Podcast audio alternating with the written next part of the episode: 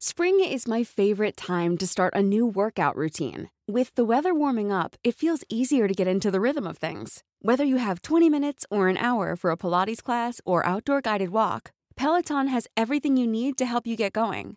Get a head start on summer with Peloton at onepeloton.com. El podcast del Diario de los Deportistas es patrocinado por Tiendas Atléticos, Productos Deportivos. Síguenos en la página atléticos.com o en Facebook como Atléticos MX. Atléticos, lo mejor para el deporte.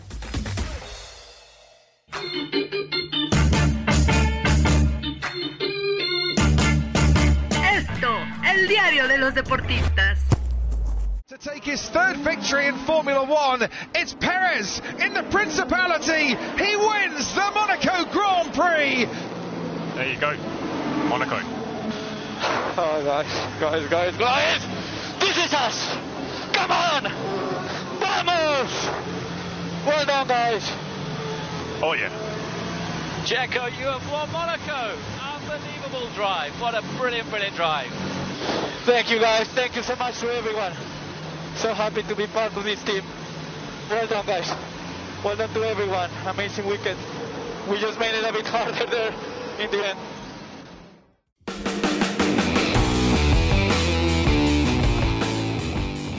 Hola, ¿qué tal amigos del Esto? ¿Cómo están? Qué gusto saludarlos. Bienvenidos al podcast del Diario de los Deportistas. Les saluda José Ángel Rueda y en esta ocasión me acompaña Álvaro Saldaña y Juan Dávalos. Mi querido Álvaro, ¿cómo estás? Qué gusto saludarte.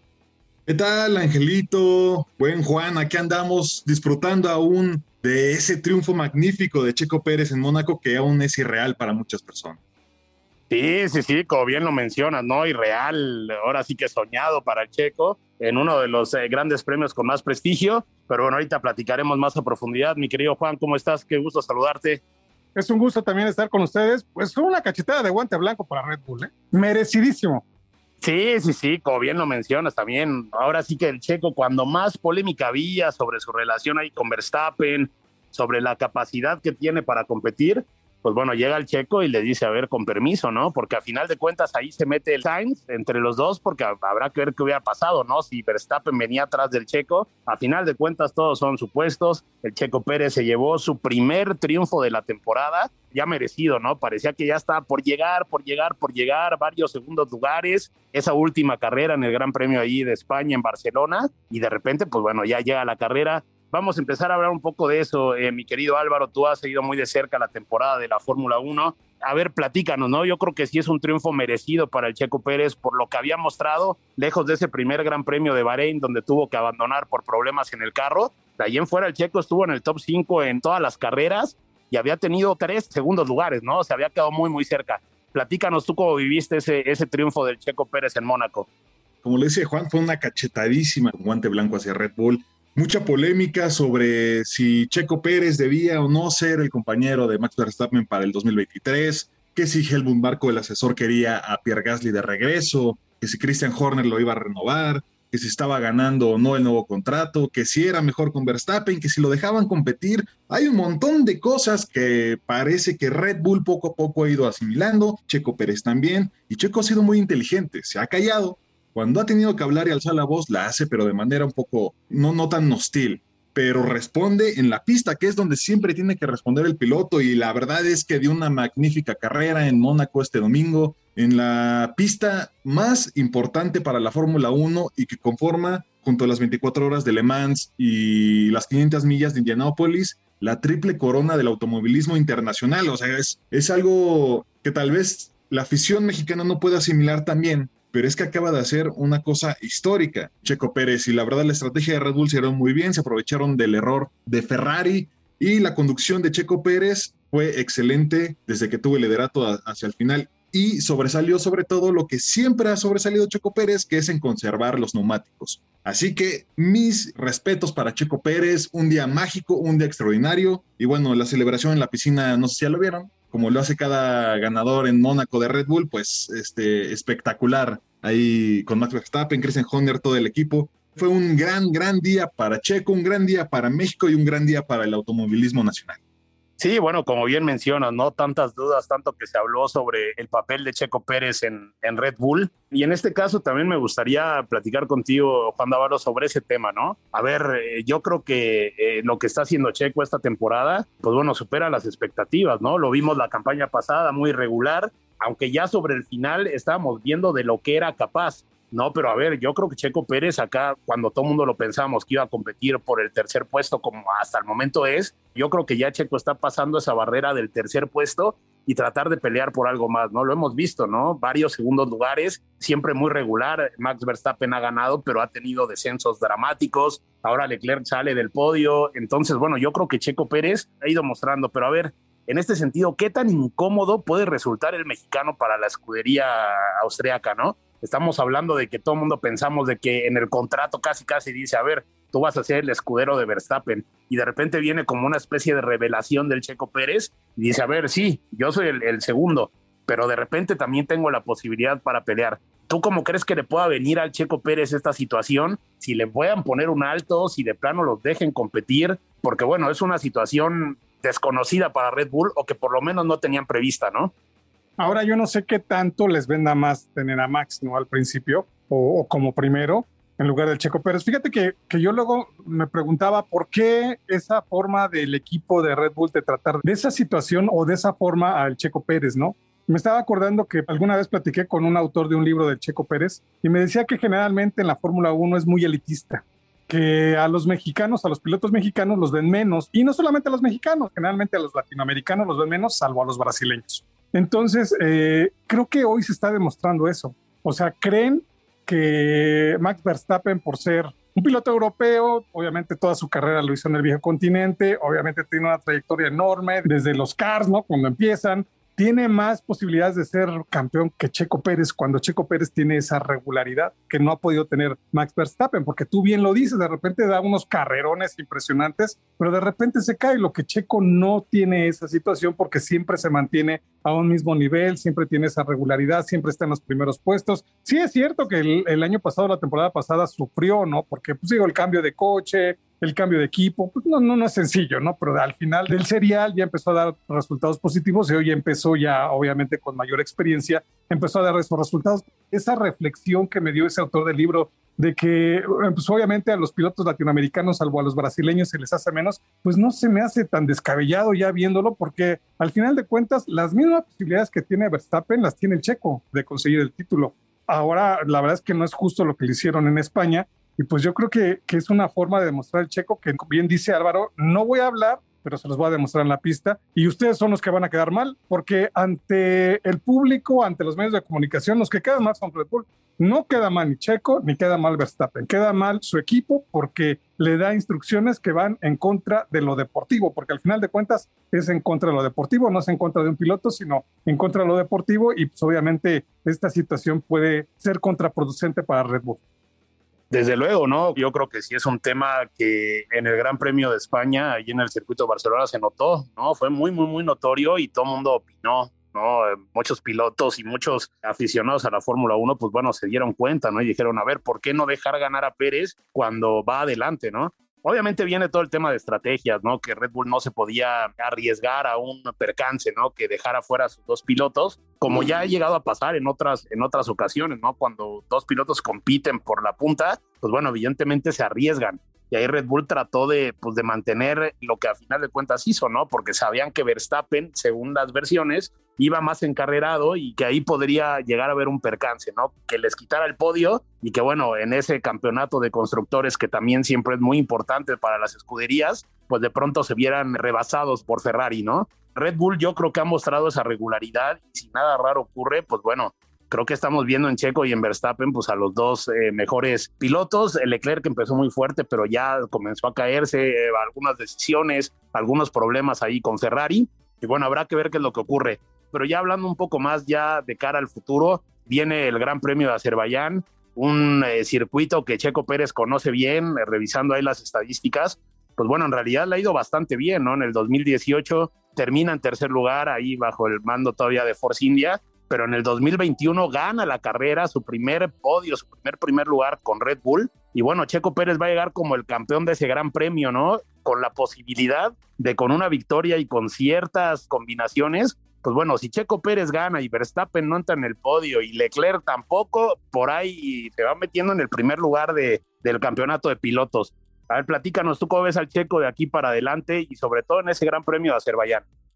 Sí, sí, como bien dicen, pinta muy importante. Digo, tenemos todavía esta emoción donde parece que Checo podría encargarse a algo mucho más importante que ser el escudero, el secundón, aprovecharse de los malos pasos o malas decisiones de otras escuderías, ¿no? Para poder ganar y que pueda competir limpiamente.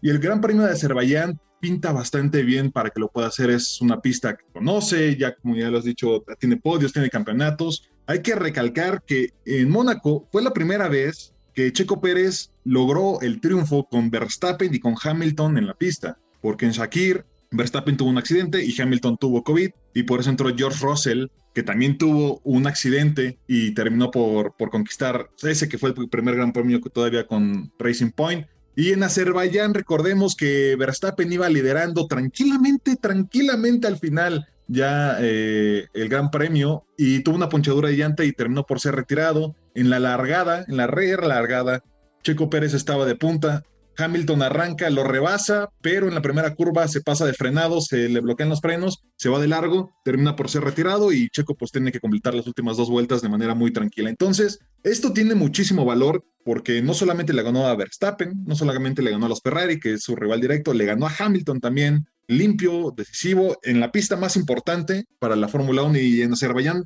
pues depende para mí mucho lo que pueda hacer en la clasificación y si termina por arriba de Verstappen de la clasificación o tal vez en una arrancada importante ya en el Gran Premio, pues yo creo que Red Bull debería de tal vez dirigirse hacia que pueda también él cosechar puntos para el campeonato de pilotos y no solamente enfocarse a Verstappen. Lo que decían de España, pues fue una decisión muy frustrante, pero que al fin y al cabo parecía la correcta. Verstappen venía más rápido, tenía más llantas y como él dijo, de una u otra manera lo voy a alcanzar, lo iba a alcanzar y lo iba a rebasar y lo iba a ganar. Entonces, eh, la polémica siempre está, como mexicanos queremos que gane, pero, pero pinta muy bien esta nueva etapa de Checo Pérez ahora como, como un competidor y no como un escudero. Por supuesto, sí, obviamente fue muy polémico, pero a final de cuentas la situación es como es. Mucho se habla, ¿no? De, que si Checo Pérez hubiera ganado ese gran premio, pues bueno, ahorita la clasificación sería distinta, pero bueno, eso ya no lo sabemos. Como bien menciono, estoy de acuerdo contigo. Es emocionante esta etapa de Checo Pérez y yo creo que eso a final de cuentas ayuda para otras cosas, ¿no? Lejos del campeonato, lejos de la adrenalina que representa el gran premio. Pues bueno, a mí también me gustaría tocar ese tema de lo que es y de lo que ha representado Checo Pérez en esta versión, ¿no? Lleva muchos años en la Fórmula 1, ya más de una década. El hecho de que ahora tenga la posibilidad de competir, de ganar, ya superó ahí a Pedro Rodríguez, ¿no? Como el mejor eh, piloto, ¿no? Con más podios, con más triunfos. Yo creo que ese hecho, eh, al menos somos privilegiados en poder vivir esta época muchos años pasaron para que tuviéramos un piloto de Fórmula 1 que esté en esta instancia, ¿no? Y yo creo que al menos a mí me emociona mucho siempre los domingos, pues bueno, esa sensación que da, ¿no? En las redes sociales, en todos lados, en las pláticas, en todo, hablando del checo, ¿no? Y este tipo de situaciones, pues bueno, nos acordaremos en muchísimos años como esa época donde Checo Pérez, pues bueno, nos hacía emocionarnos también me gustaría tocar el tema de la renovación, ¿no? Es la bendita renovación. Parece que Checo anteriormente siempre estaba en un eh, constante escrutinio, ¿no? Saber qué va a pasar, va a rendir, no va a rendir. Yo creo que ya ese es un tema que pasa de largo, ¿no? Yo creo que Checo Pérez todavía es joven, a su edad todavía le quedan unos añitos en la Fórmula 1 y yo creo que lo mejor está por venir, ¿no? Se ha ganado esa renovación, ¿no? No, acuérdate que incluso llegó a, decir que se iba a tomar un año sabático si no llegaba a un acuerdo con algún equipo de la Fórmula 1 afortunadamente Checo está haciendo bien las cosas porque ya demostró que teniendo coche, él puede hacer grandes cosas, ¿no? Sí, no, desde luego es un mundo eh, complejo, difícil, ¿no? En el sentido de la alta competencia. Ahora sí que cada semana, cada dos semanas, pues bueno, se juega en la vida, ¿no? Es lo que se menciona, ¿no? La locura que debe tener un piloto de Fórmula 1 para subirse a un automóvil que, bueno, supera los 320 kilómetros por hora, no debe ser sencillo. Y luego manejar en condiciones extremas, ¿no? Veíamos en Mónaco un circuito callejero tan complejo, tan angosto, tan complicado. Es delicado. Mi querido Álvaro, ¿alguna conclusión antes ya de despedirnos? Sí, sí, sí, yo quiero que se ensucien las manos también, tanto tú, Angelito, como el señor Dávalos, vamos a decirlo, ¿no? Checo Pérez es el mejor piloto mexicano de la historia, en cualquier categoría. Ha triunfado en la máxima categoría del automovilismo, con uno de los mejores equipos, siendo un rezagado contra los pronósticos Para mí es el mejor piloto mexicano en la historia y también me atrevería a decir que ante la derrota del Canelo, ante la baja de muchos futbolistas, de la propia selección, yo creo que es también el deportista mexicano del momento, el mejor, en el que está este su año. No sé qué opinan ustedes. Yo también coincido contigo, ¿no? Digo, obviamente luego hablar de épocas es complicado, ¿no? Eh, quiero pensar, no nos tocó obviamente, pero lo que, lo que se vivía con Pedro Rodríguez, pues era, era algo parecido, ¿no? Era esa adrenalina, pero yo creo que sí, el Checo Pérez, pues bueno, ha demostrado pues, su gran nivel, es un nivel absoluto, ¿no? Y yo también coincido contigo en que, bueno, sí debe ser considerado como el mejor piloto en la historia de México, sin lugar a dudas, ¿no? Sí, es que la afición está siempre al pendiente de las carreras del Checo, de la Fórmula 1, pero por el Checo. A lo mejor hay mucha gente que no sabe muy bien cómo se maneja lo de la Fórmula 1, pero está al pendiente de lo Checo. Es una época, por ejemplo, similar de lo que pasaba con Hugo Sánchez, ¿no? Cada vez que jugaba el Real Madrid, estabas al pendiente del equipo por Hugo Sánchez. Hoy la Fórmula 1, pues obviamente se está llevando los reflectores, pero por el Checo, sí, hoy el Checo es el mejor. Ahora sí que como dijo Sulaimán, es de mejor libra por libra y no es el Canelo. Entonces, yo creo que Checo está haciendo una gran temporada y pues obviamente todos vemos la Fórmula 1 independientemente de que nos guste el automovilismo por lo que pueda hacer Checo Pérez, porque la verdad ha tenido unas actuaciones impresionantes. Bueno, pues ya está, el veredicto ya está escrito, mi querido Álvaro, evidentemente sí es el mejor piloto de todos los tiempos, mexicano obviamente, pero bueno, hay que disfrutarlo, es la recomendación, ¿no? Disfrútenlo. Quien no se esté muy acostumbrado a desmañanarse, desmañánese los domingos, vale la pena. Y pues bueno, a seguir disfrutando esta época. Nosotros hemos llegado al final de este podcast, le agradecemos a Dávalos y a Álvaro también por su visita, por estar aquí con nosotros, su compañía y nosotros los invitamos a seguirnos y escucharnos en las diversas plataformas como Spotify, Deezer, Google Podcast, Apple Podcast, Acast, Amazon Music. Además, escríbanos a podcast.com.mx. Le agradecemos a Natalia Castañeda y a Janani Araujo en la producción y los invitamos a que sigan todas las producciones de la OEM. Hay muchísima oferta que, bueno, ustedes podrán disfrutar ahí a través de estas plataformas que ya les mencioné. Soy José Ángel Rueda y nos escuchamos la próxima. Muchas gracias.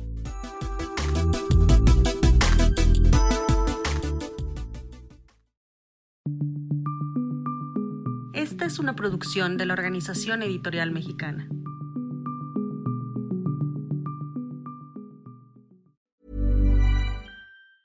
If you thought the only way to get a more defined jawline with natural-looking results was through surgery, think again. Juvederm Volux XC is a non-surgical injectable gel filler that improves moderate to severe loss of jawline definition and can help you achieve natural-looking results with little downtime. Even better, this improved definition lasts up to one year with optimal treatment. No maintenance required. Improve jawline definition for a smooth, sculpted look with Juvederm Volux XC. For important safety information and to find a licensed specialist, visit juvederm.com. That's J U V E D E R M.com. Not for people with severe allergic reactions, allergies to lidocaine, or the proteins used in Juvederm. Common side effects include injection site redness, swelling, pain, tenderness, firmness, lumps, bumps, bruising, discoloration, or itching. There's a risk of unintentional injection into a blood vessel, which can cause vision abnormalities, blindness, stroke, temporary scabs, or scarring. Talk to a licensed specialist to find out if it's right for you.